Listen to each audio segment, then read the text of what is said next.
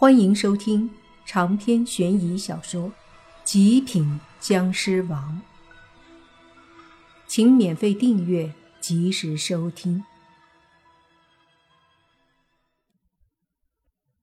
那狗似乎能听懂莫凡的话，居然就那么规规矩矩的趴在狗窝里。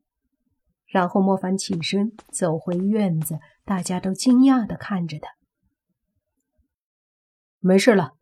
这狗受了惊吓，莫凡说道。大家也没再说什么，继续开始婚礼。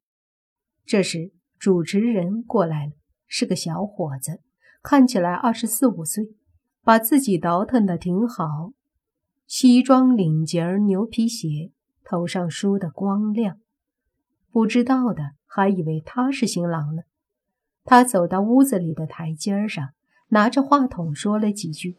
然后就开始结婚流程，整个过程气氛看起来很热闹。洛言对莫凡说：“咱们啥时候也结婚啊？”“啊？哦，这个不急吧？”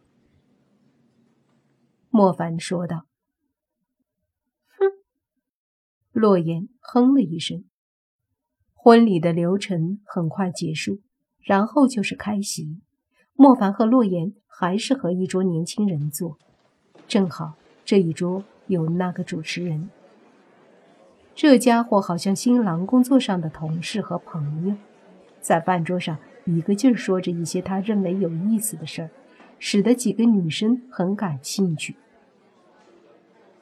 然而他的目光却始终落在洛言身上，好几次说着说着。都看向洛言，可惜洛言并不感兴趣，所以自始至终他也没有找到和洛言说话的机会。到了最后，他直接开口问：“对了，这位美女，你怎么不说话呀？也聊聊有意思的事呗。”洛言说：“我，我有意思的事儿，你们未必觉得有意思。”啊，那你是做什么的？男子继续问。警察，洛言淡淡的说道。那男子见洛言态度冷漠，看了眼他旁边的莫凡。他是你男朋友吗？对，怎么了？洛言说道。没什么，做什么的？男子问。洛言说。我上司，他这么说的确没错。莫凡是小队的队长，的确算是上司。那男子惊讶的看了看两人。洛言是警察，已经让他惊讶，毕竟很年轻的姑娘家；而莫凡是他上司，就更让人惊讶了。这下，那男子再也不在那里吹牛了，而是安静的等着上菜。不大一会儿，菜开始上来了，大家开始吃，新郎新娘则开始一桌一桌的敬酒。这时候正是中午十二点，冬天了也没什么太阳，冷飕飕的，甚至还飘着一点点雪花。于是同桌的男子们都打算喝点酒，也劝莫凡喝点。莫凡倒是无所谓，喝就喝了。接着他们又想劝洛言喝。洛言不理会，大家也就算了。莫凡笑着看了眼洛言，正要说什么，这时他忽然感觉到一股阴气，同时那狗窝里的狗也是有些焦躁不安起来，发出哼哼的声音。莫凡四处看了看，就见到不知道什么时候，那新娘的身后居然站着一个身影。这身影很是古怪，穿着白色的衣服，在新娘那雪白的婚纱面前，都是很扎眼。莫凡仔细看了看，这白色身影的身上发出淡淡的白色的鬼气，他的脸上也是惨白惨白的。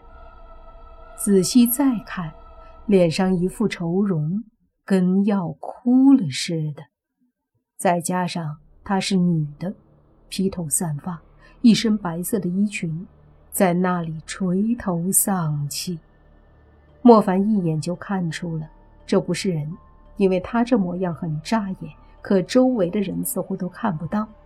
但这大白天的，难不成有鬼？莫凡觉得有些不可思议，毕竟大白天见鬼，不符合常理。他犹豫了一下，决定还是再观察观察再说，于是继续的看着。就见那鬼影跟在新娘身后，新娘走到哪儿，他就走到哪儿。看了一会儿，莫凡发现那鬼好像没有对新娘有什么伤害，微微的松了口气，放心了一些。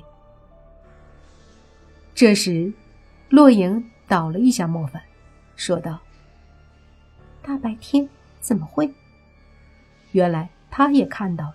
莫凡回头说：“小声点。”目前看好像没事。